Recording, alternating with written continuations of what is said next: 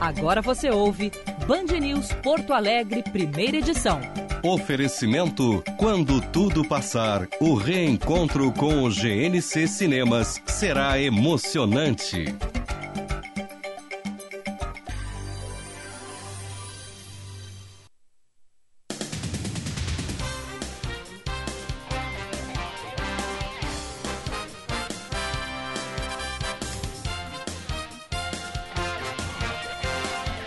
9 horas e 28 minutos, 11 graus a temperatura em Porto Alegre. Muito bom dia, boa quarta-feira para o ouvinte da Band News que acompanha a partir de agora o Band News Porto Alegre, primeira edição. Certamente você, ouvinte, está se perguntando onde está Diego Casagrande. Diego Casagrande avisou que hoje não vai conseguir participar aqui no primeira edição. Ele disse que está mal da rinite e aí não hoje não, não, não vai rolar, mas amanhã ele estará de volta. Não é nada grave, nada de coronavírus. Diegão está firme e forte lá eh, nos Estados Unidos, em Orlando, mas hoje não vai conseguir participar aqui com a gente, justamente por causa da rinite. Vamos juntos até às 11 horas da manhã. Eu, você, a nossa equipe que faz a Band News FM aqui em Porto Alegre. Mande mensagem para o nosso WhatsApp 994 11 0993 994 11 0993. A gente começa esse programa com a atualização das manchetes.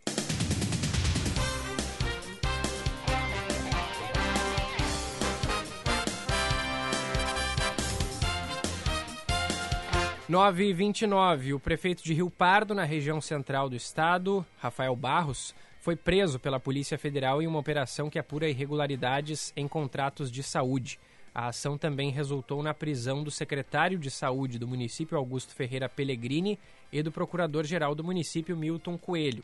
Os crimes investigados são fraude à peculato, corrupção passiva, organização criminosa, ocultação de bens, crime de responsabilidade e desobediência prejuízo estimado sob suspeita até o momento é de 15 milhões de reais em recursos da saúde repassados pela União e pelo Estado a uma organização social. A operação, denominada Camilo, ocorre também em Santa Catarina, São Paulo e no Rio de Janeiro, com cumprimento de 61 mandados de busca e apreensão e 15 de prisão temporária. A Polícia Federal cumpre na manhã de hoje 27 ordens judiciais expedidas pelo ministro Alexandre de Moraes no âmbito do inquérito das fake news, mirando nomes ligados ao, entre aspas, gabinete do ódio e empresários bolsonaristas. Agentes realizam 29 buscas no Distrito Federal, Rio de Janeiro, São Paulo, Mato Grosso, Paraná e Santa Catarina.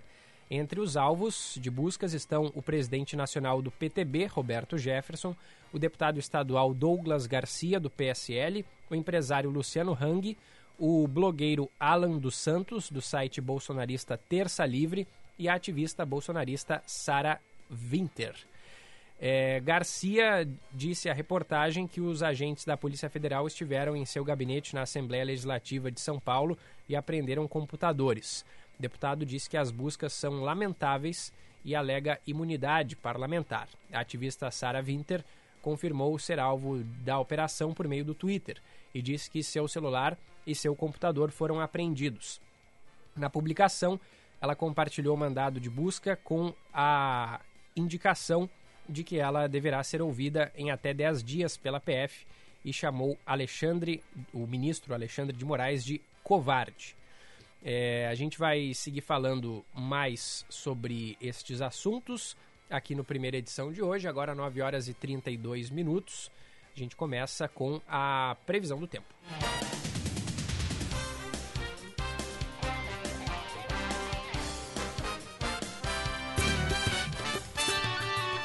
Band News. Tempo.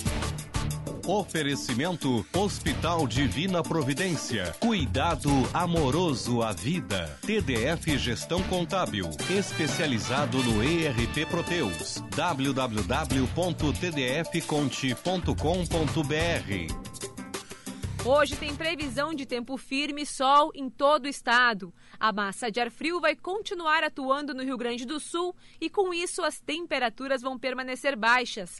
A mínima é de 3 graus em Vacaria, 4 em Erechim e 7 em Porto Alegre.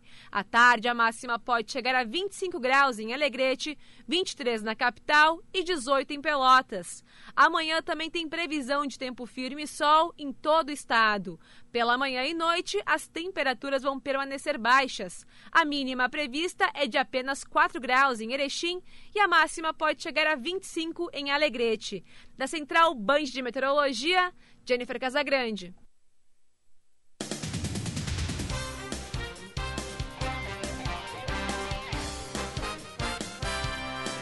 Obrigado, Jennifer. 9 horas 33 minutos. Os ouvintes podem participar pelo 99411-0993. Empreendedor, o Sebrae RS continua ao seu lado e traz uma boa notícia para você.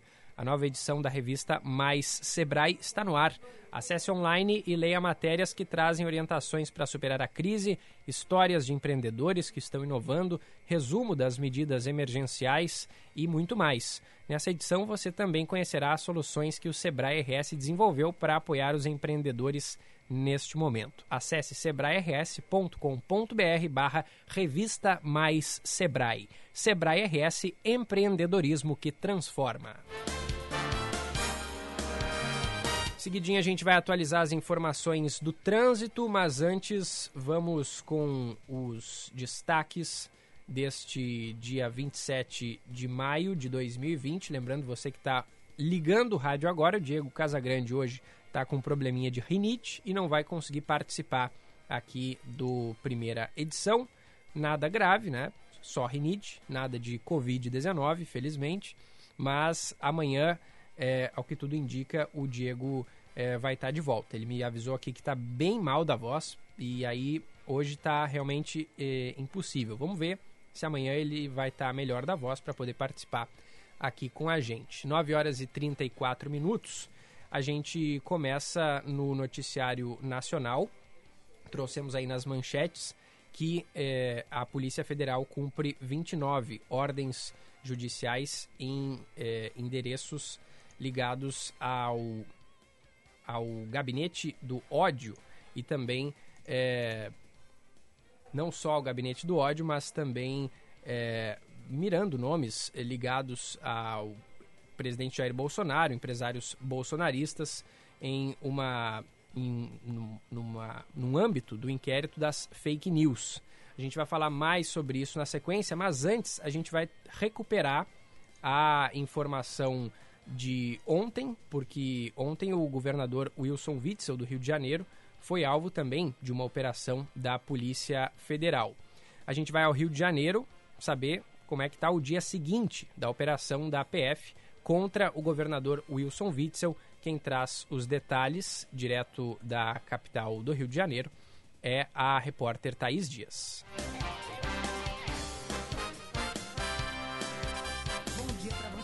Queria, antes de trazer essa informação da operação, trazer o cenário hoje da Covid-19 no Rio de Janeiro, porque eu acho que isso vai fazer a gente refletir um pouco mais sobre o impacto do que a gente está vivendo, né? Sobre a gravidade das denúncias que vieram à tona nos últimos dias aqui no Rio de Janeiro. São 40.024 casos confirmados, mais de 4 mil mortes, 4.361 pessoas nesse momento já com a morte confirmada no estado do Rio de Janeiro. São mais de 8.200 pessoas internadas internadas né, por conta da Covid-19 no Rio. E diante desse cenário todo, da expectativa, inclusive, da população no que diz respeito à Covid-19, ao combate, à linha de frente, o Rio tem que passar por uma situação como a que a gente observou ontem, né, desdobramento de algumas outras ações que a gente já vinha noticiando aqui nos últimos dias na Band News FM. Essa ação de ontem, placebo, já deixa bem claro né, é, o, essa relação com a área da saúde, mais uma vez a saúde do Rio, que já era sucateada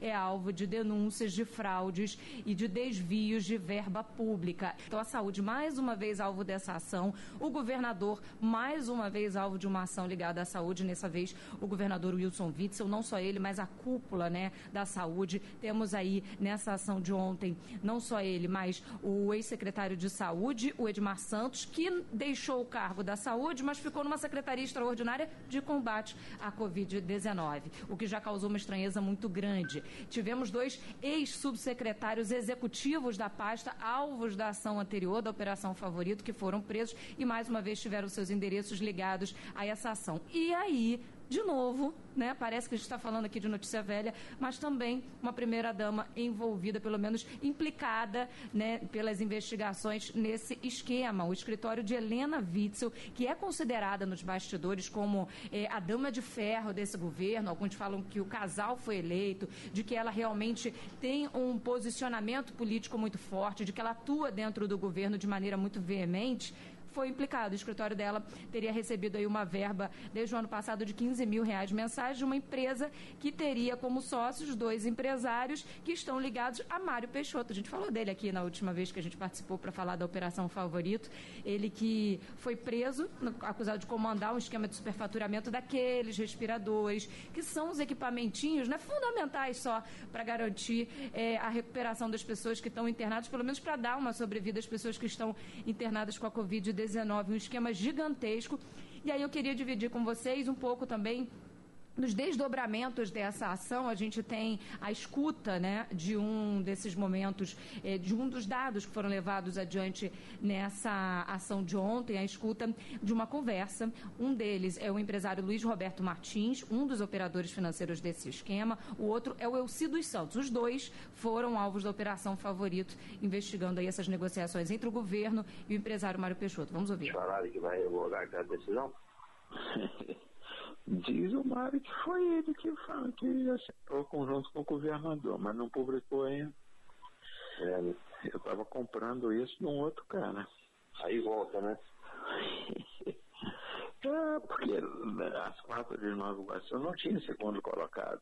Então está com um é. contrato emergencial ainda. É. Se revogar, republicar a revogação, tem que publicar, republicar o resultado do edital. Isso. Aí é nossa. Aí qual o processo? É. Mesquita, Queimados, Botafogo e Cabo Ótimo.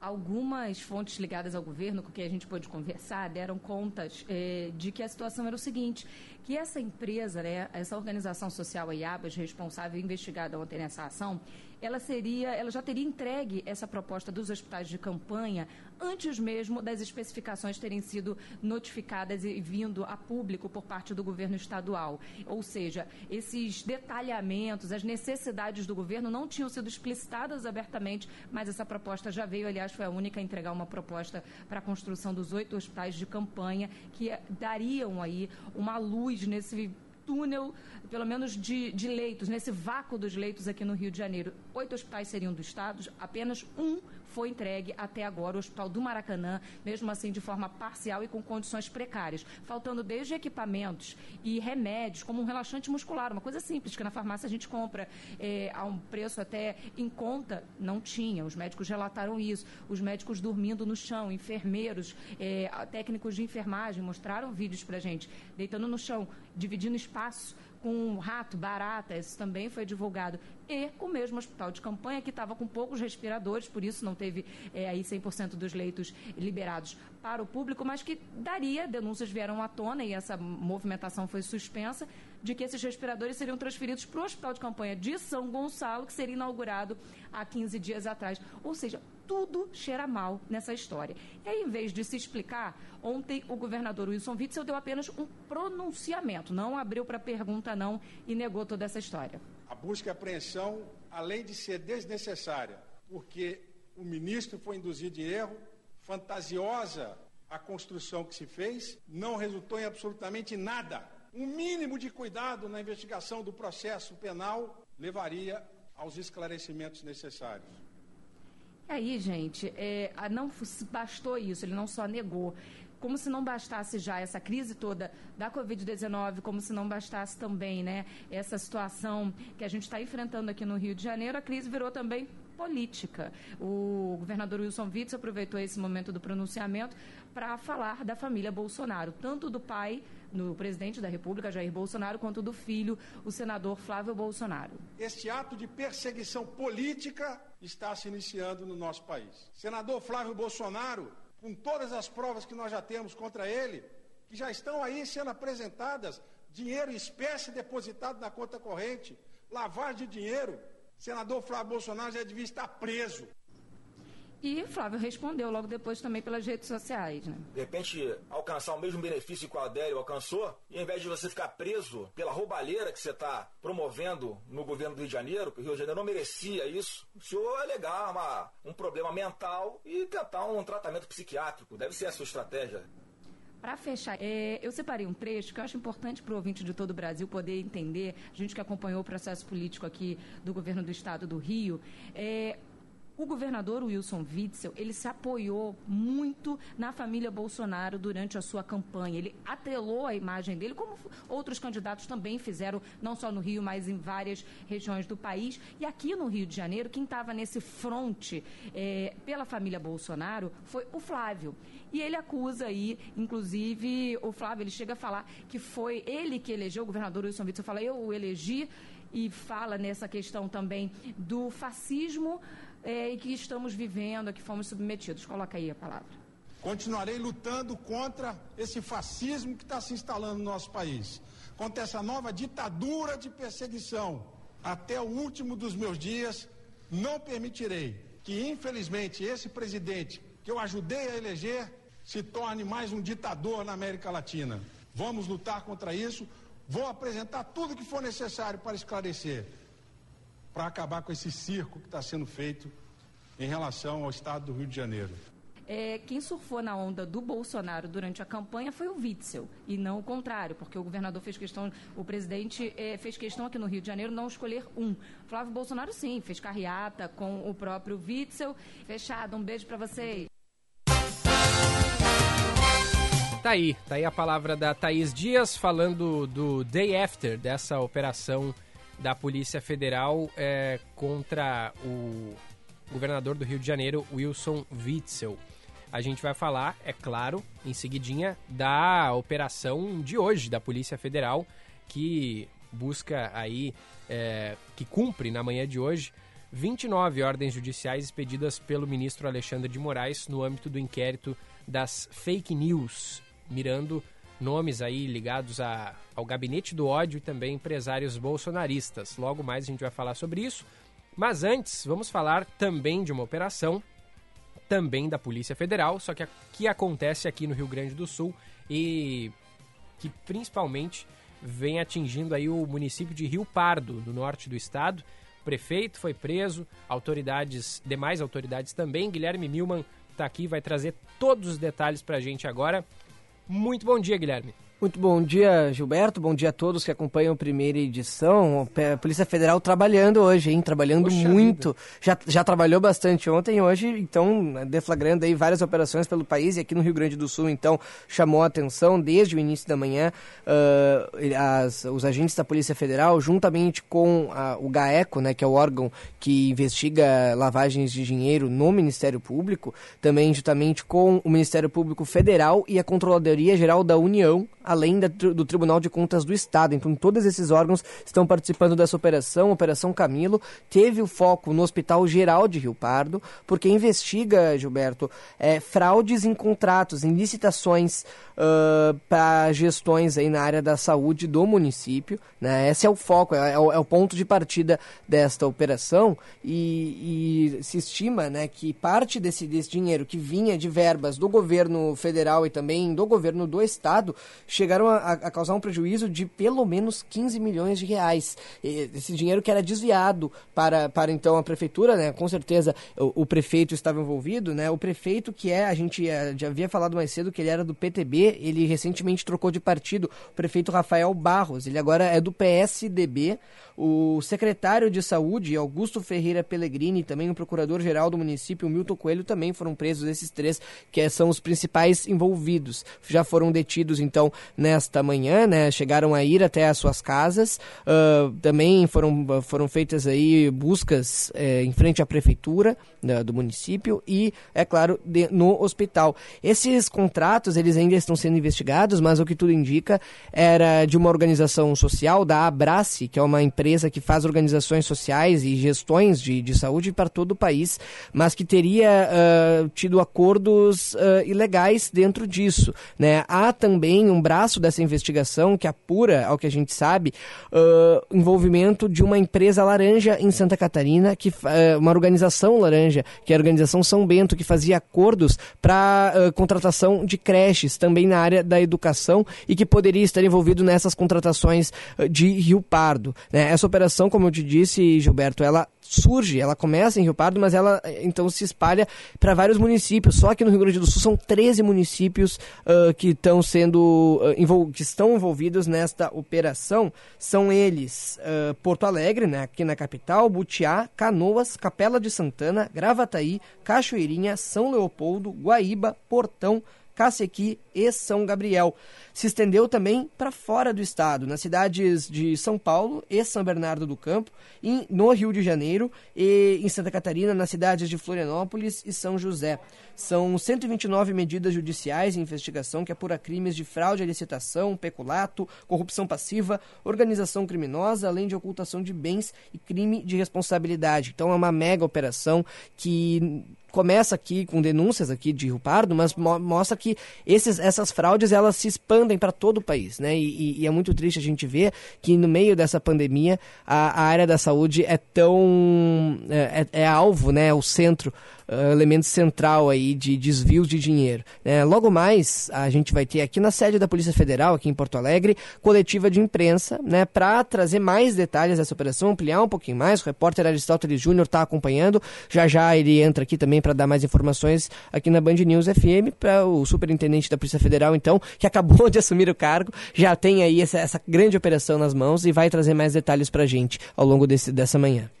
É, destacar, né, Milman, o que tu acabaste de falar sobre o momento que a gente vive, né? Porque o país, nessa crise toda no que diz respeito à área da saúde, enfrentando também é, uma crise política e essa crise geral no, no, que diz respeito à corrupção, que já é bastante é, conhecida, bastante sabida por todos os brasileiros, né? É, é, é tão tão triste a gente pensar que essas, essas situações acontecem, continuam acontecendo, mesmo quando a gente está, infelizmente, acompanhando as, as mortes aumentando cada vez mais, a curva ascendente da Covid-19.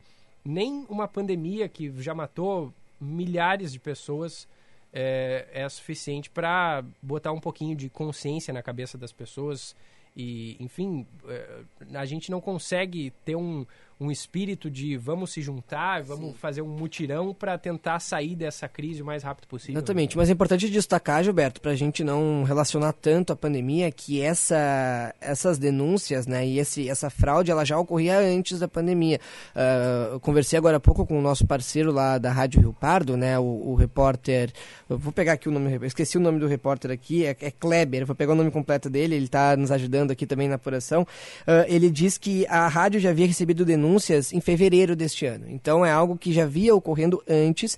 Não é a primeira vez que a gente vê uh, ou grandes operações relacionadas a fraudes em, em, em contratos de organizações sociais. Né? Para o ouvinte entender, uh, muita gente tem dificuldade de entender como é que funcionam esses contratos. Muitos municípios do interior, uh, por faltar, de repente, né, estrutura para fazer uma gestão de saúde, acabam contratando essas organizações sociais que acabam fazendo a gestão de hospitais, né, do, do dos sistemas de saúde, do, de uma forma geral, da, de, de unidades de saúde do município. E, mas mas esses contratos envolvem outros agentes, então acaba que envolve muito dinheiro, é claro. Então isso acaba isso acaba gerando aí desvio de dinheiro, né? Acaba gerando corrupção, que é muito triste, porque é uma área importante e essas organizações sociais deveriam ajudar. Uh, ela, uh, elas têm a função de justamente ajudar municípios menores na sua gestão da saúde, que é fundamental, né, para a população desses locais. E em, nesses casos, como agora que a gente está vendo em Rio Pardo é o contrário, né? Ela não ajuda, ela só atrapalha, ela causa crises, ela, ela traz desvio de verbas, acaba favorecendo aqueles que não precisam, que estão no poder. Então é muito triste a gente, a gente ver essa, essa situação ocorrendo, né? Mas só, só deixar então que a gente usa o gancho da pandemia para falar da, da, da, da, crise da saúde que a gente está vivendo, mas isso é de antes, inclusive, do, do início aí da, da crise do, do, do coronavírus. É verdade, verdade. Bem lembrado. Corrupção Não é de hoje. Kleber Nascimento, nosso repórter, viu? Da, da, rádio, da Rádio Rio Par, tá nos ajudando. Colorado, a foto de WhatsApp dele é ele, Colorado. camisa do Inter e uma máscara do Inter. Então é nosso parceiro. Colorado é gente boa. Já que o único gremista infiltrado nessa rádio não tá aqui hoje, a gente pode. vamos, vamos. Aproveitar, né? Vamos aproveitar. Valeu, Guilherme. E mais informações então com Aristóteles Júnior daqui a pouquinho, direto lá da sede da Polícia Federal. Muito bem, muito bem. Trouxe aí o Guilherme Milman as informações pra gente. Milman que vai voltar a participar aqui do primeira edição. A gente segue por aqui com o nosso programa. Lembrando que os ouvintes podem participar, 994 11 0993. Vamos ver aqui o Júlio César de Charqueadas. Bom dia para todos, que Deus proteja todos os médicos e enfermeiros que estão na linha de frente nesta pandemia. Júlio César de Charqueadas, obrigado pela participação. O Gilney, lá de São Lourenço do Sul, manda pra gente. Bom dia, Chauri. A primavera americana é complicada, muito pólen. É verdade, Gilney. É, não só a primavera, né? Aqui, por exemplo, a gente está no outono, não começou o inverno ainda, e, e, e, já é bem complicado. A mudança de temperatura é bem complicada. Lá nos Estados Unidos está bem quente.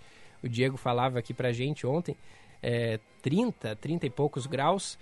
E, e, e, e, aqui no, no hemisfério sul a gente já começa a, a enfrentar esses, esses efeitos aí da, da, baixa temperatura. Eu, por exemplo, também me ataco da rinite frequentemente e aí é espirro atrás de espirro e vamos nessa, porque é muito, muito soro ali para descongestionar o nariz, bastante antialérgico também. É o que dá para fazer para enfrentar, mas aí, como o Diego avisou aqui pra gente hoje, a voz dele foi bastante prejudicada, então, né, obviamente, como é rádio, não tem como o Diego participar. Mas amanhã, se tudo der certo, ele vai estar de volta aqui no Band News Porto Alegre, primeira edição. 9 e 54 agora. A gente vai conferir as informações do trânsito com a Manuela Fantinel, depois a gente segue com os demais destaques da nossa programação. Seu caminho.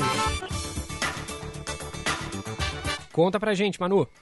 Gilberto, temos serviços ocorrendo agora pela Avenida Ipiranga, próximo da Azenha. O asfalto está sendo trocado, então fica o pedido de atenção para os motoristas que passam pela Ipiranga nesse trecho, no sentido ao centro.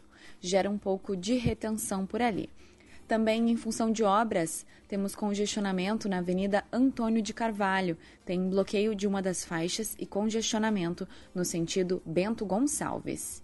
No aniversário da Do Frio tem split cassete Filco embutido no teto com ventilação 360 graus. Acesse dofrio.com.br ou ligue para 376-8500. Gilberto. Valeu, Manuela, 9 e 55.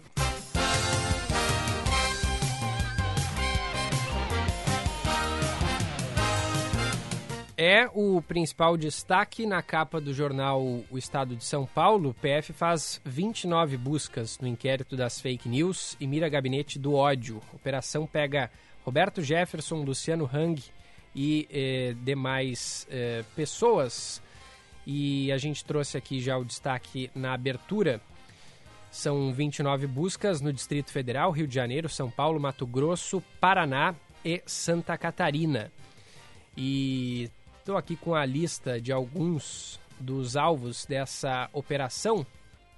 É, nomes como Alan dos Santos, do portal Terça Livre, o empresário Luciano Hang, dono das lojas Avan, ex-deputado Roberto Jefferson, deputada Bia Kisses, deputada Carla Zambelli, o ex-policial é, Daniel Silveira, Felipe Barros, o cabo Júnior do Amaral, Luiz Felipe de Orleans e Bragança, Sara Winter, Douglas Garcia, Gil Diniz. A gente vai ampliar essas informações logo mais. A gente já vinha trazendo, inclusive antes da primeira edição, sobre essa operação da Polícia Federal. 9h56. É, vou dar um, uma, uma olhada aqui nessa reportagem do, do Estadão, que diz o seguinte: desde, que, desde quando esse inquérito foi aberto, é, o, o inquérito das fake news sofreu uma forte oposição do Ministério Público Federal. A então Procuradora-Geral da República, Raquel Dodge, se posicionou pelo arquivamento do caso de imediato. Senadores reclamaram e puseram essa investigação na lista de justificativas para abrir uma comissão parlamentar de inquérito da Lava Toga, CPI da Lava Toga, que ainda não saiu do papel. Foram protocolados pedidos no Supremo para que a legalidade do inquérito seja discutida em julgamento do plenário. Os autores foram o Partido Rede Sustentabilidade e a Associação Nacional dos Procuradores da República. Com a mudança do titular da Procuradoria-Geral da República em setembro, foi alterada também a postura da instituição em relação ao inquérito. Estou uh, lendo aqui o que diz o jornal O Estado de São Paulo. O procurador-geral Augusto Aras disse que o ministro Dias Toffoli, ao determinar a abertura da apuração, abre aspas, exerceu regularmente as atribuições que lhe foram concedidas, fecha aspas, pelo regimento interno do Supremo. Aras defendeu, no entanto, a participação do Ministério Público Federal em todas as fases da investigação, o que vem sendo negado pelo relator. Foi no âmbito desse inquérito que o ministro Alexandre de Moraes censurou reportagens publicadas na revista digital Cruzoé e no site O Antagonista. Moraes, no entanto, acabou derrubando a própria decisão ao receber informações de que as reportagens eram fundamentadas em um documento que realmente existe. É o que diz, portanto, a respeito dessa operação, do, do, do que envolve essa ação, o jornal O Estado de São Paulo. 9h58, a gente tem mais assuntos para tratar, ainda a repercussão do caso bárbaro que chocou o Rio Grande do Sul e boa parte do Brasil do menino Rafael, que foi morto, menino de 11 anos, foi morto em Planalto, no norte do estado, e a mãe dele confessou eh, ter assassinado o filho. Ela disse que eh, o, o, o, garoto foi morto por, um exce por excesso de uma medicação que ela deu para acalmá-lo, já que, segundo ela, ele era muito agitado, mas o resultado da necropsia indicou que o menino, na verdade, foi morto por estrangulamento. Ele foi enterrado ontem em Planalto e moradores do município realizaram um protesto na cidade pedindo por justiça depois de a mãe ter confessado a autoria do crime. A gente tem reportagem que chega com a Eduarda Oliveira. Foi enterrado na tarde desta terça-feira o corpo de Rafael Vinques, de 11 anos, assassinado pela mãe na cidade de Planalto, no norte do Rio Grande do Sul. Depois de 10 dias do desaparecimento do menino, Alexandra Długokensky, que fez apelos para encontrar o filho nas redes sociais, confessou à polícia que escondeu o corpo da criança na garagem de uma casa vizinha que está desocupada. Alexandra alegou ter dado remédios para o filho dormir porque ele estava muito agitado e essa seria a causa da morte. Entretanto, o laudo da necropsia aponta que a causa da morte de Rafael foi asfixia por estrangulamento. A mulher foi presa temporariamente e deve ser indiciada por homicídio qualificado e ocultação de cadáver. A mãe de Alexandra, Isaílde Batista, afirma que não considera mais a mulher como filha e ainda a classificou como um monstro. Nunca, nunca, nunca qualquer outra coisa, mas menos isso, porque aquela criança amada, aquela Deus o livre tirava para ela, assim, ele aquela mãe também. Não dá, não tem como descrever isso. É, é uma tristeza, uma coisa assim, sabendo que eu gerei aquela criatura, né? Um monstro para minha légua. Ela não é mais minha filha, ela é descartada. A polícia ainda investiga a possível participação de outras pessoas no crime. A motivação também segue sendo apurada. O pai do menino, Rodrigo Vinks, que mora em outra região e ajudou nas buscas do filho, conta que ficou sabendo da morte de Rafael por um amigo guri enforcado com a soga. Pra que fazer isso aí, cara? Uma soga no pescoço e amarrar tudo enrolado na cintura, nas perninhas. Botar dentro de uma caixa. O guri tava molinho, molinho pra mim, porque o guri foi tipo botado num freeze, né? Porque ele tava, ele não, ele tá inteiro, pia. Não tem cheiro, não tem nada. É muito ruim isso. E eu queria muito ele pra mim, né? Agora não tem o que fazer. Foi, foi, né? Eu espero justiça, né? Tem que ser feito, porque senão, né? Vamos esperar o que daí? Os moradores da cidade de Planalto, que tem cerca de 10 mil habitantes, estão abalados com o crime. No fim da tarde de terça-feira, um protesto pedindo por justiça foi realizado na cidade.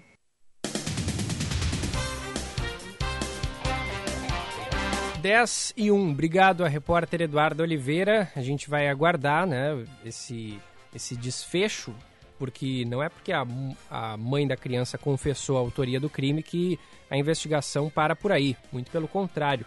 A polícia busca saber a motivação do crime que ainda não foi esclarecida. Por que, a, mãe, a mãe teria matado essa criança de 11 anos apenas? Muitas semelhanças com o caso Bernardo, como a gente já vem destacando, né? É, enfim, a gente vai seguir acompanhando, trazendo as atualizações aqui para o ouvinte da Band News FM. 10 e 2, o nosso ouvinte Jander manda aqui para a gente. Bom dia, Gilberto. Avisa para o Diego que cloroquina é bom para rinite, se não me engano. Obrigado pela participação. Os ouvintes que mandam mensagem pelo 99411 0993. Primeira edição faz um breve intervalinho, já volta. Você está ouvindo Band News Porto Alegre, primeira edição. Oferecimento: quando tudo passar, o reencontro com o GNC Cinemas será emocionante.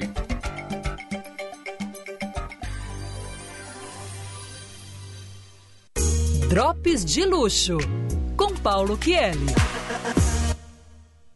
Olá, ouvintes do Drops de Luxo. Sem condições de reunir pessoas com segurança para a realização dos tradicionais desfiles de moda nas principais capitais mundiais do luxo, os estilistas estão à procura de formas originais de mostrar suas coleções via digital.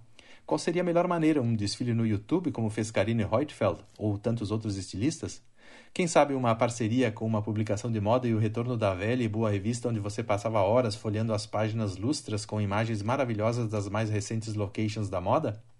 Tem ainda a opção de fazer um desafio virtual no TikTok, como fez a Burberry com milhões de usuários, tentando reproduzir com as mãos e gestos o novo logo da marca. Os jovens da geração Z adoram o TikTok. Se esse é o seu público-alvo, o que você está esperando? Outra ideia é incluir uma loja pop-up virtual em um dos famosos jogos de videogame acessados às vezes por mais de 40 milhões de pessoas no mundo inteiro simultaneamente. Como é sabido, as marcas de luxo de menor expressão tendem a seguir as ideias dos grandes players. E ideias é o que eles mais geram, pois ser do mercado do luxo significa estar sempre à frente, sempre inovando. Surpresa constante e emoção são as palavras de ordem para manter clientes abastados deslizando seus black cards sem parar. Se você está em dúvida sobre qual meio utilizar, quem sabe seguir as dicas da vice-presidente de moda do Instagram, Eva Chen. Ela acaba de lançar um playbook que ensina o passo a passo da montagem de um show digital bastante completo com dicas de como convidar os participantes e estratégias para mostrar o behind the scenes, ou os tão requisitados bastidores dos grandes eventos. Bom show, bom luxo para vocês e até o próximo Drops. Um abração, tchau, tchau. Diante da pandemia causada pelo coronavírus, o Conselho Regional de Engenharia e Agronomia do Rio Grande do Sul informa a prorrogação do prazo para o pagamento das anuidades exercício 2020 para todos os profissionais e empresas do sistema Confea CREA. Mais informações, consulte em nosso site www.crea-rs.org.br. CREA RS, Conselho Regional de Engenharia e Agronomia do Rio Grande do Sul. A pandemia de coronavírus afastou dos hospitais pessoas que não podem interromper seus tratamentos. Outras doenças seguem precisando de atenção. Fique tranquilo, os serviços do Divina seguem com atendimento e fluxo para garantir a segurança do paciente. Cuide-se. Não deixe de realizar consultas, exames e procedimentos para se manter saudável. Hospital Divina Providência. Cuidado amoroso à vida. FMP, onde o direito nunca para. Considerada a melhor faculdade privada de direito do sul do país, com nota máxima pelo MEC e presente no ranking Estadão entre as sete melhores faculdades de direito do país. Faça sua pós-graduação à distância. São diversas opções que você pode consultar no site fmp.edu.br. Estude na única instituição a receber duas vezes consecutivas o selo da OAB Recomenda. FMP Direito para a Vida. Você está ouvindo Band News Porto Alegre, primeira edição. Oferecimento: quando tudo passar, o reencontro com o GNC Cinemas será emocionante.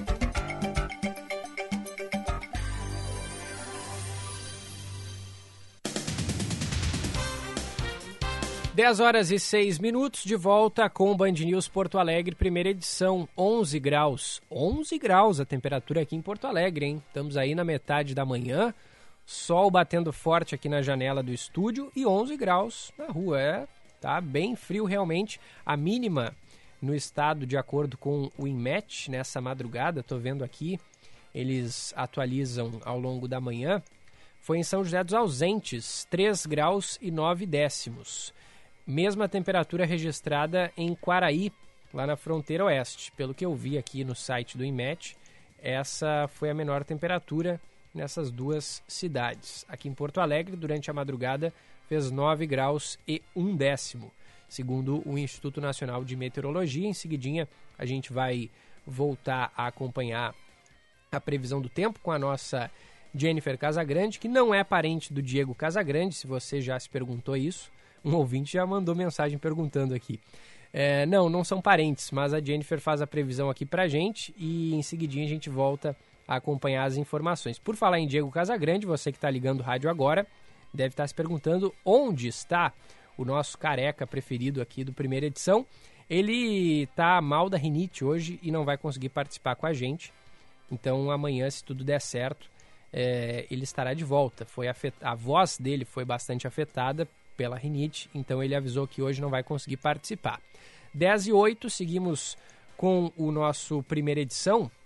Voltamos a falar sobre o noticiário nacional, é, ainda a repercussão da operação de ontem, é, que, na, na, qual o governador do Rio de Janeiro, Wilson Witzel, foi alvo.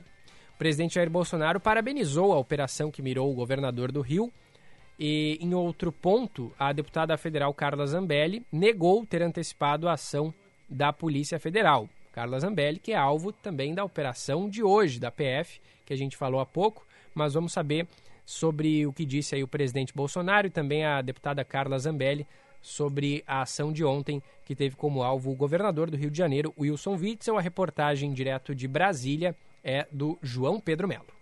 A deputada federal Carla Zambelli negou que tenha obtido informações antecipadas sobre a Operação Placebo, que tinha como principal alvo o governador do Rio de Janeiro, Wilson Witzel. No entanto, no início da semana, a parlamentar declarou que a Polícia Federal estava investigando governadores e que faria operações nos próximos dias. Em determinado momento, Zambelli citou que a situação visava descobrir um superfaturamento na compra de respiradores para equipar UTIs. Porém, a parlamentar negou o vazamento de informações, destacando que a situação foi apenas uma feliz coincidência não houve vazamento da Polícia Federal para mim. O que houve é o seguinte: eu tenho acompanhado as informações. Então, para quem sabe que o, a PGR, há sete dias, abriu investigações, pediu abertura de investigações contra alguns governadores, e o Rio de Janeiro estava entre eles, era algo natural. Zambelli é uma das principais aliadas do presidente Jair Bolsonaro no legislativo, tendo participado, inclusive, das trocas nos Ministérios da Justiça e Saúde, além da Secretaria de Cultura. Questionado sobre a ação, o presidente Jair Bolsonaro deu parabéns à Polícia Federal. Sobre o possível recebimento de informações antecipadas por parte da aliada, Bolsonaro pediu para que os jornalistas perguntassem para a própria parlamentar. Parabéns à Polícia Federal. Tá Parabéns mesmo. Carla Zambelli sabia Pergunta para ela. Logo depois, em conversa com apoiadores, o chefe do executivo destacou que soube da ação pela imprensa e deu a entender que a coisa estava feia no estado carioca. A ação dessa quarta-feira contou com diversas diligências que foram cumpridas por membros da Polícia Federal no Rio de Janeiro e também do Distrito Federal. Os policiais da capital do país atuam no grupo de inquéritos do Superior Tribunal de Justiça e foram convocados por conta da citação feita a autoridades que têm foro na corte.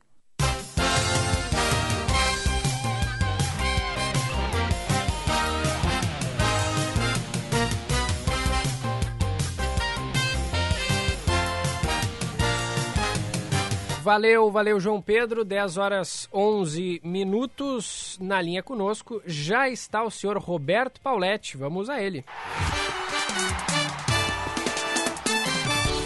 Esportes, na Band News FM. Alô, Paulette, bom dia. Oi, Gilberto, tudo bem contigo? Tudo certo contigo. Frio, né? 12 Poxa. graus aqui em Capão, mas tá tudo bem, eu gosto. Muito frio, muito frio. É. Pois olha, meu amigo, de ontem para hoje tivemos algumas notícias boas e ruins no, no nosso futebol. De bom é o Matheus Henrique sendo pretendido pelo City, claro que na vaga do Fernandinho, não no lugar, porque eles não jogam no mesmo lugar mas é uma notícia promissora para o Grêmio. De ruim, essa desaceleração do Napoli em relação ao Everton, que parece, o Sérgio Boas já havia falado nisso, que o Grêmio não vai vender o Everton de novo. Uma notícia intermediária, mas que tem a ver com isso, É uma bela entrevista que o Amodeu, CEO do Grêmio, deu para um site nacional, onde ele disse que o Grêmio terá que refazer o seu plano de contingência para o segundo semestre. Refazer porque já havia sido feito. Ele fundamenta em três pontos: a perda de, de 15% dos sócios, a perda de 30 milhões de receitas ordinárias e a não venda de jogadores. Isso tem, isso tem uma, assim, é um elogio que eu quero fazer ao Grêmio, que o Grêmio sai na frente e ataca a crise pela despesa antes que ela crie mais problema para o clube. Do lado do Internacional, notícia boa para mim, o Eduardo Cudê segue fazendo com que o time tenha aquela estrutura de futebol total, esse termo eu que estou usando, claro, de futebol total que tanto agrada e que me parece vai levar o Internacional a ser protagonista. A notícia ruim para mim é que o Internacional, na contramão dessa renovação de modelo de jogo que o Eduardo Cudê propõe, o Internacional renova com jogadores caríssimos, jogadores que custarão em torno de 20 milhões nos próximos 15 meses para o Internacional e que não vem dando resultado há anos. Eu falo do Lindoso e do Wendel, que além de serem caros, são jogadores que estão bloqueando a ascensão de jovens, e a renovação, mais uma vez, inexplicável do D'Alessandro, um jogador histórico no Internacional, que fez muito pelo Internacional, mas que faz três anos que está passeando dentro do Beira-Rio e que custa 10 milhões praticamente por ano para o Inter. Eu acho muito preocupante isso, a não ser, claro, Gilberto, que o Internacional esteja numa situação econômica muito melhor do que os balanços falam. E eu fundamento isso dizendo assim, ó, com esses 20 milhões dos próximos 15 anos que o Internacional vai gastar nesses jogadores, ele não poderia contratar pelo menos dois titulares protagonistas ao invés de pagar isso para reservas? Essa é a minha opinião em relação a isso que está acontecendo no Internacional. Eu que elogio sempre a gestão do Marcelo Medeiros, do Alessandro Barcelos e do Eduardo Cudê no futebol, mas que sou um crítico permanente porque eu não gosto da forma como tratam o futebol no departamento de futebol, meu amigo. Ô, Paulette, o D'Alessandro, tô vendo aqui, ele completou no último dia 15 de abril 39 anos.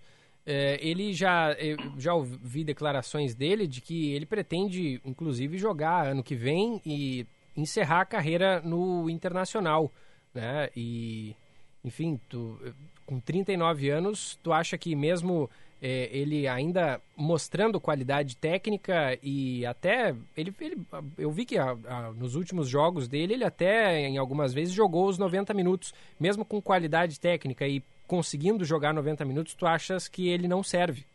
Não serve por não é pela idade não serve porque faz três anos pelo menos três anos que ele não joga. Ele joga 40 35 40 partidas por ano. O Internacional joga 70 partidas por ano e quando precisa ele está lesionado, ele foi expulso. É um jogador que não tem mais o que entregar. É um jogador tecnicamente bom, mas tecnicamente não é suficiente. Hoje o jogador tem que ser fisicamente, mentalmente e tecnicamente apto para ser titular. E o D'Alessandro, ele, a meu ver, ele não tem nada a ver com o esquema proposto pelo Eduardo Cudê. O próprio Cudê já falou isso e ele já foi banco com o Odair também.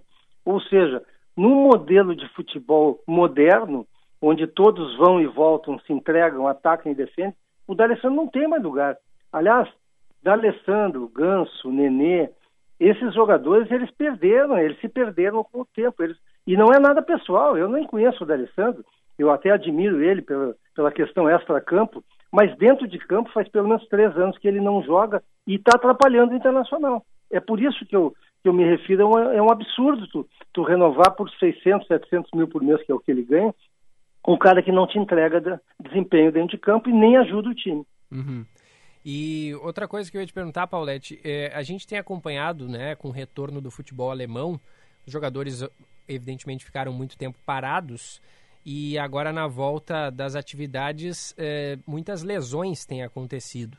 O modelo de jogo do Internacional, proposto pelo Eduardo Cudê, é um modelo de muita intensidade, né? Como se diz no futebol, é, que o futebol moderno ele é de intensidade.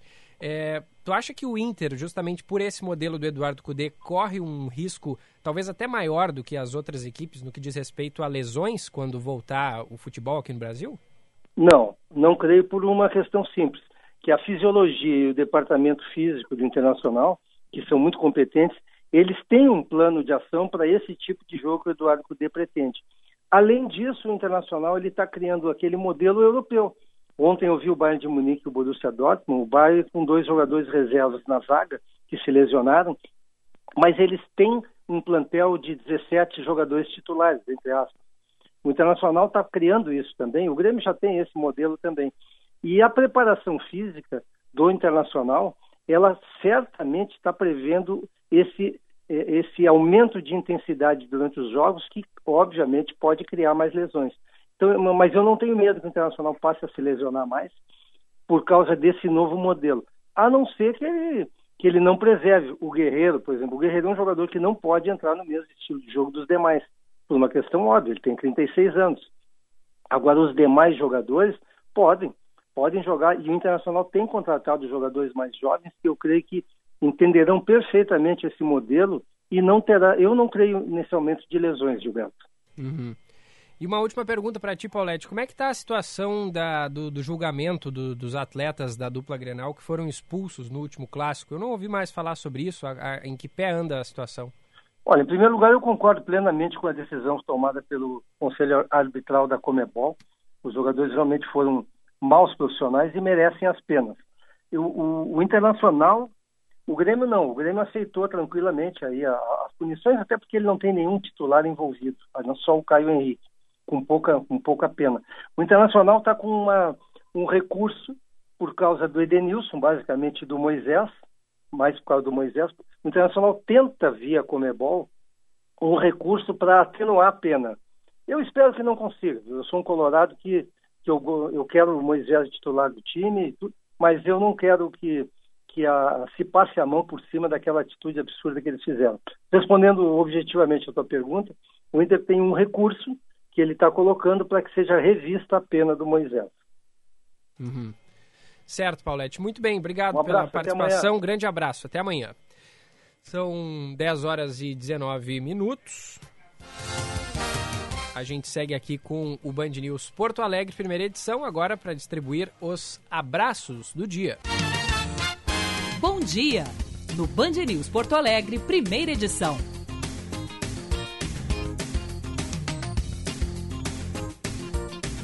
De aniversário nesse dia 27 de maio, o Tiago Quequeto, parabéns para ele, o Marlon Amaral, a Juliana Fagundes e a Lisiette.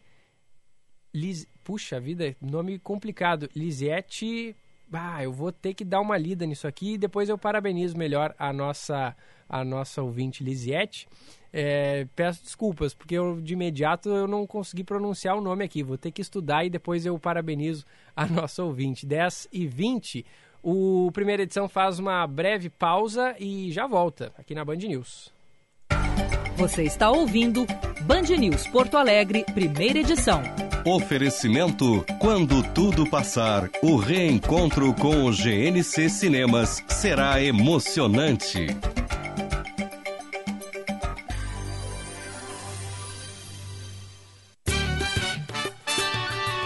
Band News FM, temperatura.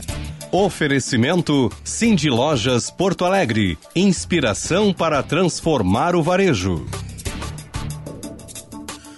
11 graus, 8 décimos.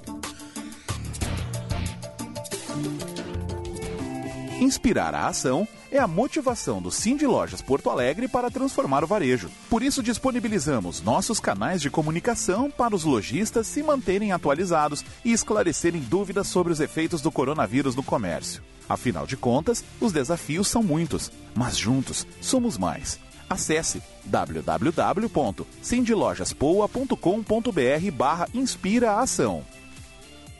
Empreendedor, estamos ao seu lado para trazer conhecimento, ação e inspiração para este momento. Leia a nova edição da revista Mais Sebrae, com matérias que trazem orientações para superar a crise, histórias de empreendedores que estão inovando, resumo das medidas emergenciais e muito mais. Além de informações sobre as soluções que preparamos para você. Leia online no site sebrae-rs.com.br revista Mais Sebrae. Sebrae RS, empreendedorismo que transforma Hora certa, na Band News FM. Oferecimento Fê Comércio RS, Sesc Senac. Acesse perto de você.com.br. 10 e 22 Informação e prevenção neste momento são muito importantes, não é mesmo? Por isso, o Sistema Fê Comércio RS, SESC, SENAC, criou um curso gratuito em online, o Guia de Prevenção da Covid-19. O treinamento tem dicas práticas para preparar seu ambiente de trabalho, recepcionar clientes e colaboradores para enfrentar a pandemia. Acesse o site perto de vc.com.br barra guia e aproveite. Nada é mais emocionante no cinema quanto os reencontros. Aquele momento em que o herói volta para o seu planeta depois de salvar o universo. Ou aquela parte em que o soldado finalmente volta para casa e beija sua amada. É isso que o GNC Cinemas está preparando para você. Um reencontro épico e repleto de magia. Pode ter certeza, quando tudo passar, estaremos juntos e o nosso reencontro será emocionante. GNC Cinemas. Todas as sensações do cinema.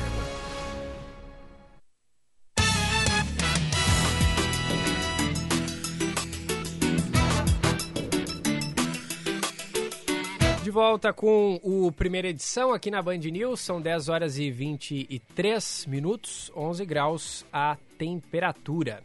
De volta com o programa, direto para conferir as informações do trânsito. Seu caminho. Fala, Manuela Fantinel. E seguem os serviços pela Avenida Ipiranga com a Avenida da Azenha. Temos agora congestionamento, principalmente na Avenida da Azenha, então quem puder evitar as imediações, melhor. Falando em obras, também seguem as obras pela Avenida João Valig. Até segunda-feira, 1 de junho, a João Valig tem bloqueio entre a Túlio de Rose e a Nilo Peçanha. Quem passa por ali pega o desvio pela Veríssimo de Amaral e encontra nesse momento um pouco de retenção, mas sem congestionamento. Não temos agora registro de acidentes em atendimento em Porto Alegre e também na região metropolitana. Cliente Porto Seguro Alto pode pedir assistência para casa e para o carro direto pelo WhatsApp 11 3003 9303. Gilberto.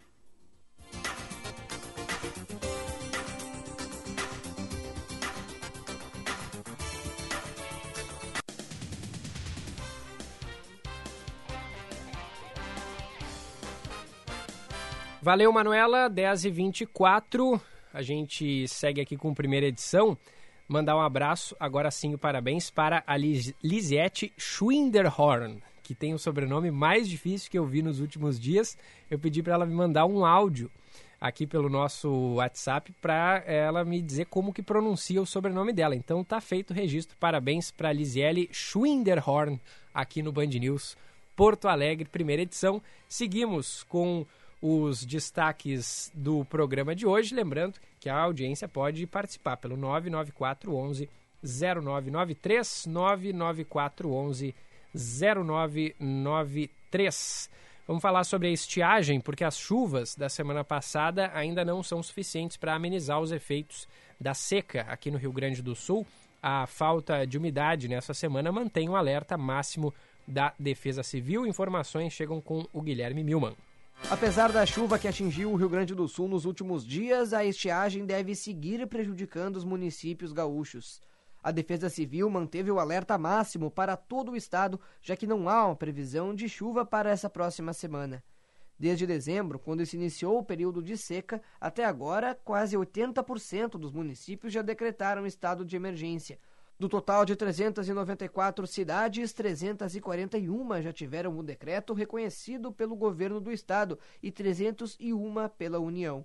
O coordenador estadual de Defesa Civil, Coronel Júlio César Lopes, afirma que as precipitações registradas no final de semana não foram suficientes para preencher os reservatórios e aumentar o nível dos rios na maioria das regiões. Essa chuva que nós tivemos na, na semana passada e esse final de semana ela foi bastante volumosa, mas ainda não foi o suficiente para amenizar uh, a estiagem que vem assolando o nosso estado. Ela, ela deu uma, um, um, alento em algumas regiões, ela choveu mais em algumas regiões, mas nós ainda, a Defesa Civil ainda continua em alerta total. O volume hídrico do estado, ele ainda não voltou à normalidade. Alguns, alguns rios tiveram um pouco mais de de incremento de água, mas a grande maioria uh, continua ainda com a defasagem de água.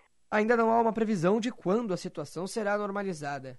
Com a chegada do inverno, a regularidade das chuvas aumenta, mas ainda não pode se pensar em uma melhora a curto prazo. O coronel explica que os próximos períodos de chuva também não devem trazer o efeito desejado. Agora, com a chegada do inverno, a nossa perspectiva é que se afaste uh, bem fortemente. Nós não temos no radar aí previsão de chuvas para essa semana, só para a semana que vem, mas ainda em volume uh, chuvas muito esparsas, né? Muito uh, chuvas que, que ainda não vão trazer a solução total para a estiagem no estado. Para ajudar a amenizar os efeitos da estiagem, a Defesa Civil Gaúcha já disponibilizou mais de 550 caixas d'água, 83 toneladas de alimento e 41 reservatórios móveis de água. Não há previsão de novos recursos para os municípios.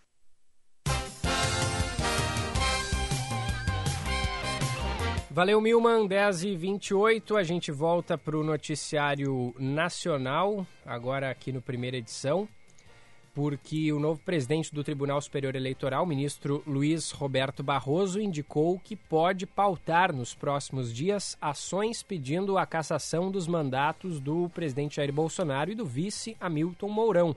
Hoje tramitam no TSE dois pedidos apresentados por Guilherme Boulos e por Marina Silva, que também concorreram à presidência da República em 2018 as informações da capital federal chegam com o Ricardo Viula. O novo presidente do Tribunal Superior Eleitoral, ministro Luiz Roberto Barroso, indicou que pode pautar nos próximos dias ações pedindo a cassação dos mandatos do presidente Jair Bolsonaro e do vice Hamilton Mourão. Hoje tramitam no TSE dois pedidos apresentados por Guilherme Boulos e Marina Silva, que também concorreram à presidência da República em 2018. As ações alegam que o grupo virtual Mulheres Unidas contra Bolsonaro, criado no Facebook, foi alvo de ataques cibernéticos. Isso porque inicialmente o grupo fazia críticas ao então candidato Jair Bolsonaro. Mas após a suposta invasão hacker, passou a se chamar Mulheres com Bolsonaro 17 com a publicação de mensagens de apoio ao então presidenciável. Durante coletiva de imprensa, o presidente do TSE, Luiz Roberto Barroso, também foi questionado se existe um risco à democracia brasileira em meio a sucessivas manifestações populares pedindo intervenção militar. Em resposta, Barroso disse confiar nas Forças Armadas. Eu preciso dizer que nos 30 anos da democracia brasileira, as Forças Armadas tiveram um comportamento exemplar, profissional e de não ingerência. E ninguém no país, e creio que tampouco as lideranças militares, gostariam de ver as Forças Armadas atiradas no varejo da política. A jornalistas do presidente do TSE ainda voltou a defender que não haja a prorrogação dos atuais mandatos de prefeitos e vereadores caso as eleições municipais sejam adiadas por meio de PEC. A prorrogação dos mandatos enfrenta um problema democrático. O mandato desses prefeitos e desses vereadores é um mandato de quatro anos, previsto na Constituição. A periodicidade das eleições e a alternância no poder são dois ritos vitais da democracia. Além disso, Barroso afirmou que não será possível substituir as urnas eletrônicas a tempo das eleições municipais em outubro. Ele adiantou que uma saída em estudo é aumentar o número de eleitores com um acréscimo de 50 pessoas por urna. Valeu, Viula. 10 e meia, 12 graus a temperatura. Uma escola de educação infantil de São Leopoldo, aqui na região metropolitana, foi fechada pela prefeitura após quatro crianças estarem no local. Os agentes de fiscalização haviam recebido denúncias de funcionamento irregular na Escola de Educação Infantil Criança Aprendiz, que fica no centro da cidade. As atividades foram encerradas por contrariar os decretos estadual e municipal que mantêm suspensas as aulas presenciais nas redes pública e privada. Ainda hoje, o governador Eduardo Leite deve apresentar o plano de retomada da educação no estado. O decreto prevê uma multa de R$ mil reais, podendo ser agravada em até cinco vezes.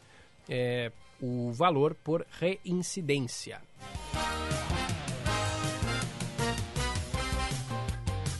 São 10h31, atualização dos números da Covid-19 aqui no estado.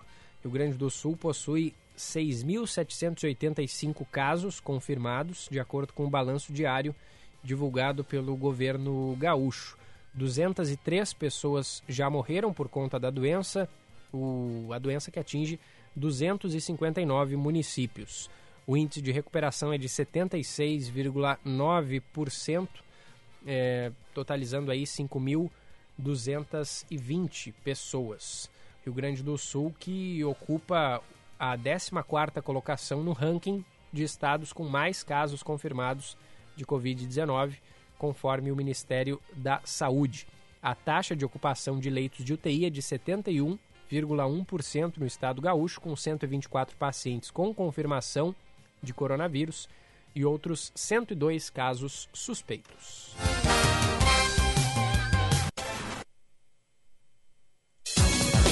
Espírito dos Negócios, com Ana Cássia Enrich. Olá, pessoal! Nesse cenário econômico instável por causa da pandemia, os programas de fidelidade estão ganhando mais relevância. Por um lado, possibilitam as marcas conhecer o cliente mais de perto e construir vínculos na oferta de boas experiências. Por outro, são uma ótima oportunidade para o consumidor ampliar o seu poder de compra. As novas tecnologias estão possibilitando isso, facilitando o processo de resgate de pontos, serviços e descontos. Os consumidores devem estar mais atentos e pesquisar todas as opções, acompanhar as novidades e as boas estratégias para não perder as oportunidades.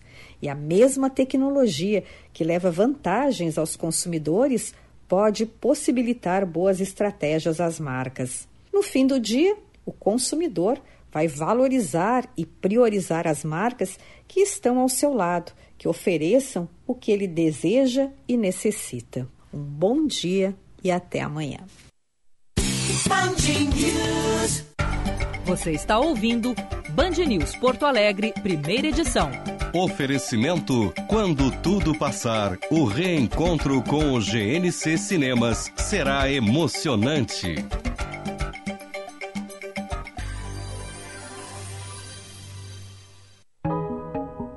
Pandemia de coronavírus afastou dos hospitais pessoas que não podem interromper seus tratamentos. Outras doenças seguem precisando de atenção. Fique tranquilo, os serviços do Divina seguem com atendimento e fluxo para garantir a segurança do paciente. Cuide-se. Não deixe de realizar consultas, exames e procedimentos para se manter saudável. Hospital Divina Providência. Cuidado amoroso à vida.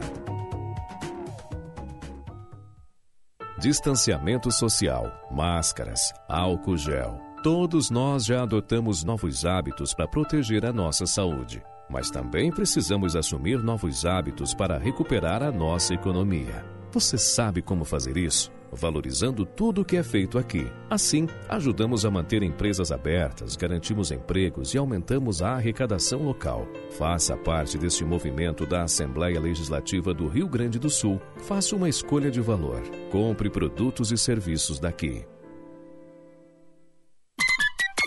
Hora certa, na Band News FM. Oferecimento Savaralto Toyota, para quem prefere o melhor. 10h35. A promoção do combo GNC Cinemas foi sucesso de público e crítica. E como tudo que dá certo no cinema, ela também continua. Na compra antecipada de seis ingressos da sessão normal ou três de sessões 3D, mais três pipocas pequenas, você paga apenas 48 reais. Combo GNC Cinemas. O sucesso continua. Compre agora com preço especial e aproveite quando as sessões abrirem. GNC Cinemas. Todas as sensações do cinema. Sabia que existe um jeito certo de usar a máscara? Eu sempre começo lavando bem as mãos.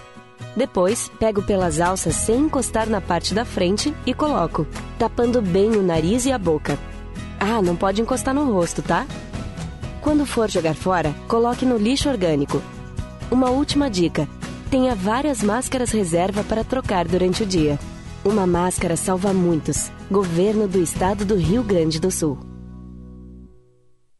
Diante da pandemia causada pelo coronavírus, o Conselho Regional de Engenharia e Agronomia do Rio Grande do Sul informa a prorrogação do prazo para o pagamento das anuidades exercício 2020 para todos os profissionais e empresas do sistema Confea CREA. Mais informações, consulte em nosso site www.crea-rs.org.br. CREA RS, Conselho Regional de Engenharia e Agronomia do Rio Grande do Sul. A Unimed Porto Alegre apoia o projeto Troco Amigo Covid-19. Você doa através do site da Panvel e a Panvel dobra o valor da doação. O dinheiro arrecadado vai auxiliar os hospitais parceiros a se equiparem para enfrentar o momento da luta contra o coronavírus da melhor maneira possível. Entre nessa corrente você também e vamos juntos salvar vidas. Unimed Porto Alegre. Cuidar de você. Esse é o plano. Você está ouvindo Band News Porto Alegre, primeira edição. Oferecimento: quando tudo passar, o reencontro com o GNC Cinemas será emocionante.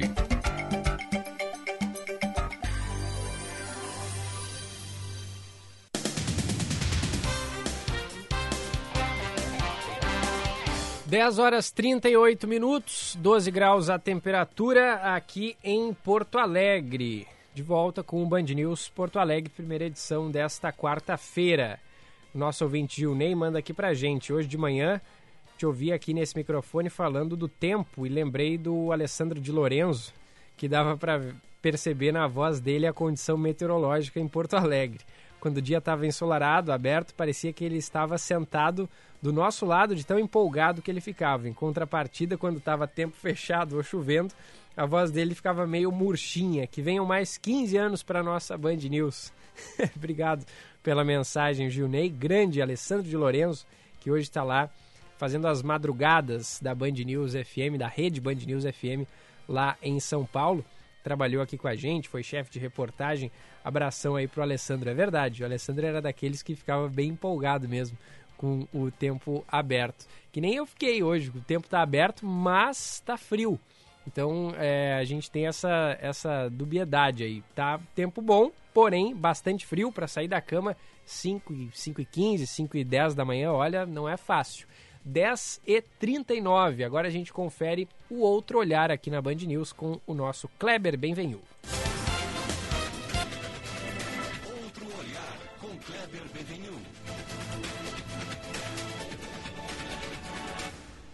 Eu não consigo. Não consigo com esses crimes contra crianças, ainda mais quando cometidos por um pai, uma mãe ou um familiar. Claro que esse caso de Planalto aqui no estado ainda está sendo investigado, precisamos aguardar a sua apuração, mas o fato é que o pequeno Rafael, de 11 anos, morreu. E morreu estrangulado, disse ontem a perícia morreu muito provavelmente de desamor. Esses crimes bárbaros, que contrariam a essência do bem, do bem mais básico, nos conduzem a muitas reflexões. Uma delas é sobre a paternidade nesta era digital. A mãe disse que o Rafael ficava muito tempo no celular. Ora, claro que ser pai não é fácil, claro que ser pai não é aquela cena linda que a gente posta no Instagram, não é só aquilo. Claro que ser pai cansa, ser pai e mãe, como cansa? Claro que ninguém de nós consegue ser um pai uma mãe 100%. Mas é justamente nesse desafio, nessa parte que é pesada, nessa parte menos glamurosa da paternidade, que está uma espécie de redenção, uma espécie até de conexão com o divino. Quando deixamos nossos filhos horas a fio, dia após dia, consumindo conteúdo digital, viramos para o lado e também seguimos o nosso conforto. Mas quando tiramos ele dessa zona de conforto, vem aqui, guri, vamos bater uma bola, eis que nós também estamos sendo exigidos. Isso pesa, cansa, mas isso também redime, isso ensina, isso tem um retorno incrível de amor. É um amor entregue que retorna muito mais do que em dobro, mas nos tira do conforto, nos exige. Eu não estou dando lição para ninguém. Qualquer pai, nos dias atuais, vive esse desafio do consumo digital dos filhos. E provavelmente todos nós, às vezes, nos apoiemos nisso para ter um pouco de descanso, ainda mais em tempo de enclausuramento. Mas a questão está no equilíbrio, no limite, na modulação. Até onde esse consumo digital é fruto de uma naturalidade, algo que faz parte do nosso tempo e as crianças precisam conhecer e saber lidar. E quando isso passa a ser uma espécie de abandono e de desafeto. É uma dúvida de todos os pais de bem hoje em dia encontrar esse ponto. Mas não foi a dúvida que estrangulou Rafael. Rafael ficava muito no celular e Rafael também foi estrangulado. Que dor! E que Deus cuide da sua alma. Bom dia e até amanhã. Obrigado, Kleber. 10h42. Informações do trânsito por aqui. Seu caminho. Que chegam com a Manuela Fantinel. E seguem as obras de duplicação pela RS 118 em Sapucaia do Sul. Essas obras de duplicação até o quilômetro 5, que geram então um pouco de retenção no sentido BR-116. Pela 116, a partir de Novo Hamburgo até a chegada a Porto Alegre, não temos pontos de congestionamento, somente retenção nas imediações com a Refap no sentido ao interior. Acessos a Porto Alegre para quem chega à capital pela Zona Norte, fluindo bem no momento. No plano Vero Pro, a taxa é baixa de verdade. Quanto mais você usa a maquininha da Vero, menos você paga. Quem compara vai de plano Vero Pro. Gilberto. Valeu, Manu, que volta em seguidinha com mais da movimentação aqui no primeira edição de hoje, 10h43. Seguimos com os destaques da programação. Durante o dia do desafio 2020, o SESC RS promove diversas atividades de forma online. Além de exercícios, as lives também buscam arrecadar doações. Informações chegando com a repórter Eduarda Oliveira. No dia 27 de maio é comemorado o Dia do Desafio, que busca estimular a prática de exercícios físicos e uma vida mais saudável. Em meio à pandemia do coronavírus, as atividades em alusão ao dia serão um pouco diferentes, mas através do Facebook do Sesc RS, diversas lives serão realizadas durante essa quarta-feira. Para estimular mais pessoas a se exercitarem, o Sesc RS também organizou o desafio Você Mais 5. Melissa Stoffel, que é coordenadora estadual de lazer do Sesc RS e coordenadora também do Dia do Desafio, explica que a proposta é que as pessoas gravem um vídeo fazendo alguma atividade física, postem em suas redes sociais usando as hashtags DDD Online e Dia do Desafio 2020 e convidem cinco amigos a fazerem o mesmo. Cada pessoa desafiada deve convidar mais cinco pessoas a entrar na corrente e assim por diante. Entre essas atividades físicas, a gente tem um dos desafios que é você mais cinco. O que, que é a ideia? Por exemplo, a Melissa, eu faço uma atividade física e, e convido outros cinco amigos meus a se desafiarem e fazerem também uma outra atividade física.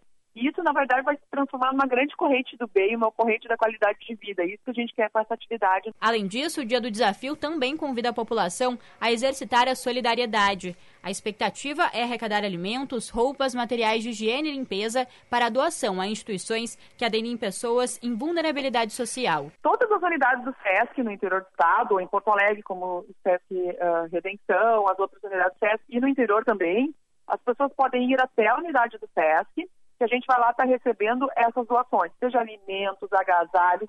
Algumas cidades também estamos com doação de sangue acontecendo, incentivando a questão de doação de sangue. Uh, além da questão da atividade física, também tem essa rede de solidariedade, que é isso que o Dia Desafio propõe, né?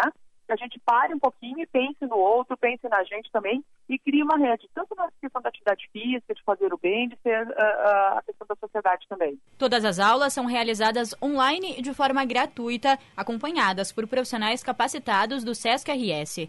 As doações serão recebidas em todas as unidades do SESC do Estado, além de escolas do SENAC RS, sindicatos filiados à FEComércio RS e parceiros locais serão pontos de coleta para esses itens. Você está ouvindo Band News Porto Alegre, primeira edição. Oferecimento: quando tudo passar, o reencontro com o GNC Cinemas será emocionante.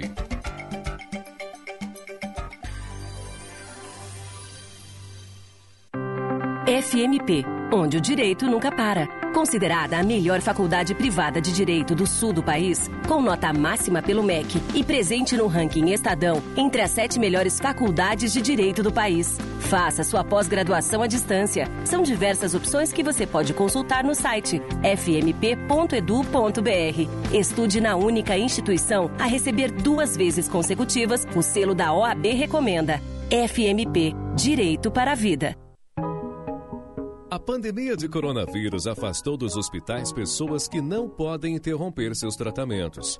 Outras doenças seguem precisando de atenção. Fique tranquilo, os serviços do Divina seguem com atendimento e fluxo para garantir a segurança do paciente. Cuide-se. Não deixe de realizar consultas, exames e procedimentos para se manter saudável. Hospital Divina Providência. Cuidado amoroso à vida. A Unimed Porto Alegre apoia o projeto Troco Amigo Covid-19. Você doa através do site da Panvel e a Panvel dobra o valor da doação. O dinheiro arrecadado vai auxiliar os hospitais parceiros a se equiparem para enfrentar o momento da luta contra o coronavírus da melhor maneira possível. Entre nessa corrente você também e vamos juntos salvar vidas. Unimed Porto Alegre. Cuidar de você. Esse é o plano. Empreendedor, estamos ao seu lado para trazer conhecimento, ação e inspiração para este momento. Leia a nova edição da revista Mais Sebrae, com matérias que trazem orientações para superar a crise, histórias de empreendedores que estão inovando, resumo das medidas emergenciais e muito mais. Além de informações sobre as soluções que preparamos para você. Leia online no site sebrae-rs.com.br revista Mais Sebrae. Sebrae RS, empreendedorismo que transforma farmer sua empresa utiliza o ERP Proteus e o fechamento contábil, fiscal e folha de pagamento não são realizados dentro do prazo legal e sua controladoria enfrenta desafios nesses ambientes? Então conte com a TDF Gestão Contábil. Garantimos qualidade, prazo e reporting junto ao corpo diretivo para tomadas de decisões. Atendemos no seu ERP Proteus a nível Brasil, com matriz em Porto Alegre e filial em São Paulo. Ligue 3325 9134 ou 519 95 562520. Hora certa, na Band News FM. Oferecimento Savaralto Toyota, para quem prefere o melhor. 10h49. Você está ouvindo Band News Porto Alegre, primeira edição. Oferecimento Quando tudo passar, o reencontro com o GNC Cinemas será emocionante.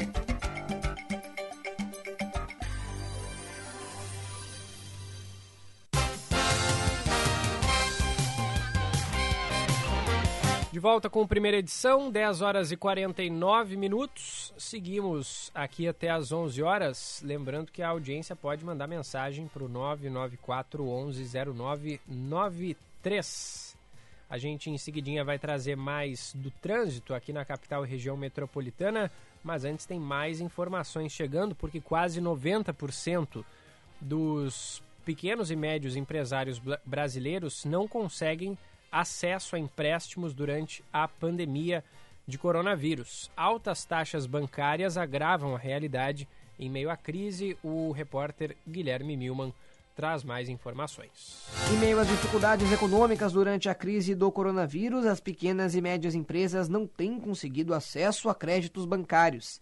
Em um levantamento do Sebrae, 86% dos microempreendedores não adquiriram ou ainda aguardam por empréstimos. Com mais de dois meses sem faturamento, o número de empresários que têm buscado o empréstimo aumentou em 8% da primeira semana de abril para a primeira semana de maio. O principal fator está no alto valor das taxas cobradas pelos bancos federais. No início da pandemia do coronavírus, o governo federal prometeu que iria realizar medidas para a diminuição das taxas de empréstimos nos bancos. No entanto, não foi isso que aconteceu.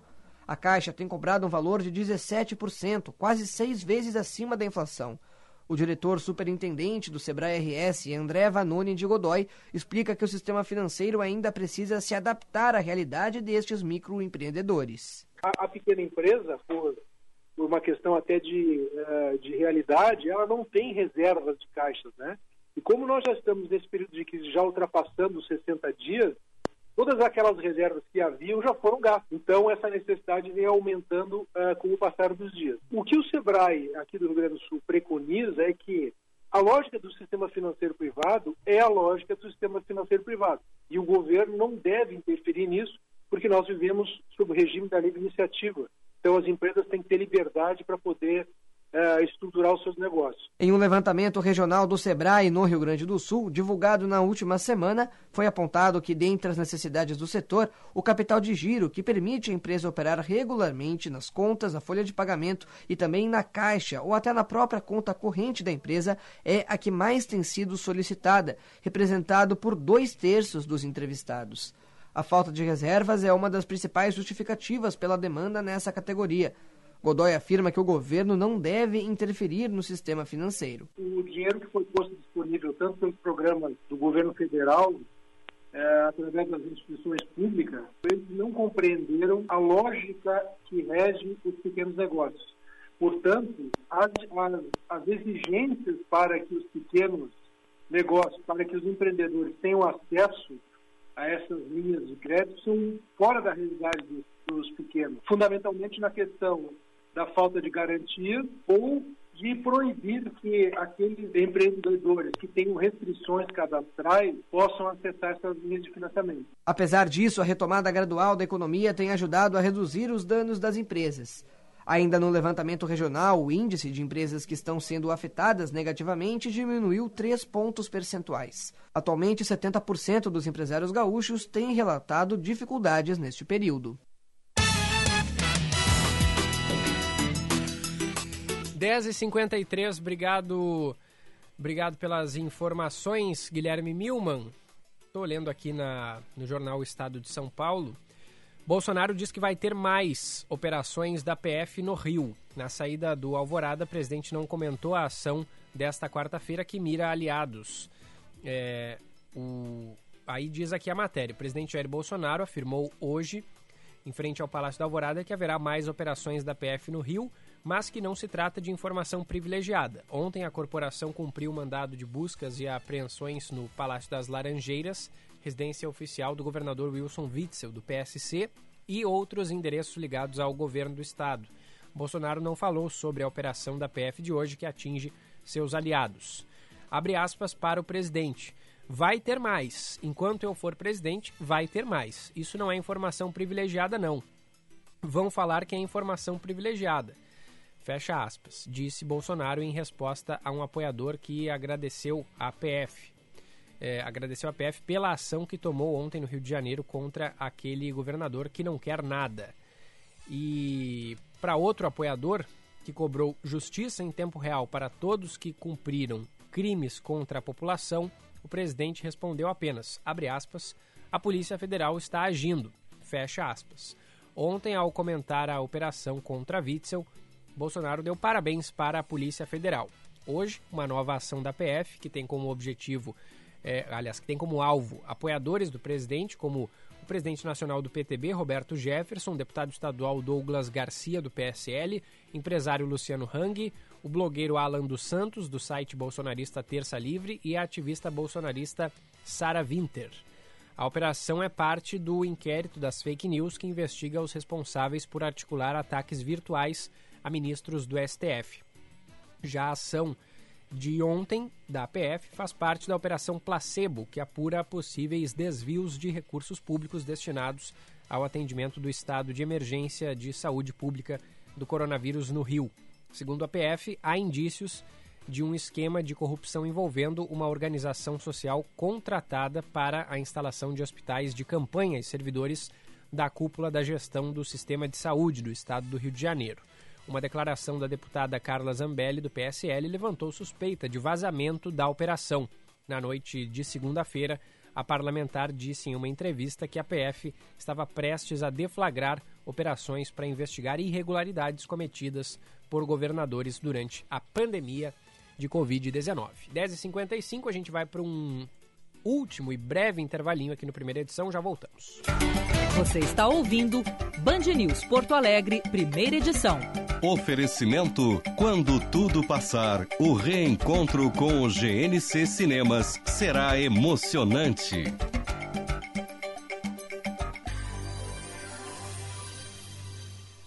Distanciamento social, máscaras, álcool gel. Todos nós já adotamos novos hábitos para proteger a nossa saúde. Mas também precisamos assumir novos hábitos para recuperar a nossa economia.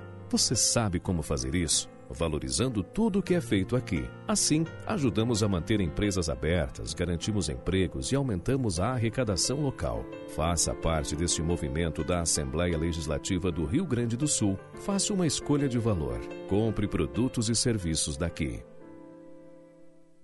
Especializado em personalizar experiências gastronômicas criativas e saborosas, o Grupo Fouet se adapta ao momento e oferece um menu delivery prático e seguro, com refeições que seguem o alto padrão de higienização na produção, além de marmitas individuais, frescas ou congeladas, com opções saudáveis, nutritivas e kits. O cardápio conta com bolos, salgados, tortas e tábuas de frios. Pedidos pelo fone 9 8023 4364 prefixo 51. Empreendedor, estamos ao seu lado para trazer conhecimento, ação e inspiração para este momento. Leia a nova edição da revista Mais Sebrae, com matérias que trazem orientações para superar a crise, histórias de empreendedores que estão inovando, resumo das medidas emergenciais e muito mais. Além de informações sobre as soluções que preparamos para você. Leia online no site sebrae-rs.com.br revista Mais Sebrae. Sebrae RS, empreendedorismo que transforma Vivemos a maior estiagem dos últimos anos e a maior crise sanitária da nossa época. A água é a primeira barreira contra o coronavírus e assegurar o seu fornecimento é vital. Por isso, nós da Corsã trabalhamos sem parar para que nenhum município em emergência tenha que racionar esse recurso num momento tão delicado. São cerca de 6 mil profissionais atuando fortemente e buscando soluções para abastecer as cidades que estão com mananciais comprometidos pela falta de chuva. Agora, para que esses esforços tenham sucesso, é preciso que todos contribuam evitando desperdício. Não é hora de banhos longos, nem de lavar carros. E sim trabalharmos unidos pelo que é essencial. Nunca foi tão importante rever nossos hábitos. Conte com nossos canais digitais sempre que precisar. Corsan Governo do Rio Grande do Sul. Novas façanhas. A campanha mais esperada do ano chegou na Audi Top Car. Entrada reduzida de 30% e taxa 0,59. Um ano de seguro e duas primeiras revisões inclusas. Além disso, início de pagamento em até 180 dias em alguns modelos e estoque com unidades sem reajuste de preço. Visite nosso site e aproveite www.auditopcar.com.br Top Car. Welcome to the top. No trânsito dê sentido à vida. Reta final do primeira edição, Guilherme Milman, ao vivo mais uma vez, com informações aqui pra gente. Diga, Milman. Gilberto, uma das diligências que foram feitas nessa Operação Camino, que a gente deu mais cedo aqui em Porto Alegre, foi na casa do vereador Cláudio Janta, do Solidariedade, presidente estadual do Solidariedade aqui no Rio Grande do Sul. Ele que, de acordo com as investigações, estaria envolvido, uma de suas empresas receberia propina né, nesse esquema, entre várias empresas que, que receberiam este valor, que vem aí desses contratos entre a, a empresa Abrace, né, que recebe esses contratos para fazer gestões aí na área da saúde e acabaria, então, ele teria envolvido uh, dentro destes repasses, né, dentro desse desvio de dinheiro que chega a um prejuízo de no mínimo 15 milhões de reais. A gente conversou agora há pouco com o um advogado que está acompanhando o vereador lá na sede da, da Superintendência da Polícia Federal, aqui em Porto Alegre. Ele disse que o, o vereador não tem conhecimento sobre o, o caso, sobre, uh, sobre, essa, sobre seu envolvimento e em instantes a assessoria de imprensa deve divulgar uma nota, né? Então, formalmente explicando aí e prestando considerações mas o que se sabe no momento é que o vereador afirma não ter conhecimento de sua participação neste esquema. A gente vai seguir, vai seguir atualizando. O Aristóteles Júnior está acompanhando lá, lá na sede da Polícia Federal os desdobramentos desta operação coletiva de imprensa que ocorre nesta manhã, Gilberto. Muito bem, obrigado ao repórter Guilherme Milman, trazendo mais desdobramentos, atualizações dessa operação policial da PF que prendeu hoje o prefeito de Rio Pardo, Rafael Barros, também o secretário de Saúde do, do município, o senhor Augusto Ferreira Pellegrini, e o procurador-geral do município, Milton Coelho. A gente vai falar mais sobre isso ao longo da programação. Band News Porto Alegre, primeira edição, fica por aqui. Eu volto em seguidinha a partir das 11h15 com a atualização do noticiário do Rio Grande do Sul. Muito obrigado pela sua audiência. A primeira edição volta amanhã a partir das 9h20, 9h25. Se o Diego Casagrande estiver melhor da voz, ele apresenta. Se não, seguiremos juntos, eu e você, você e eu aqui no primeira edição. Muito obrigado pela sua audiência. Tenha uma ótima quarta-feira. Você ouviu Band News Porto Alegre, primeira edição. Oferecimento Quando tudo passar, o reencontro com o GNC Cinemas será emocionante.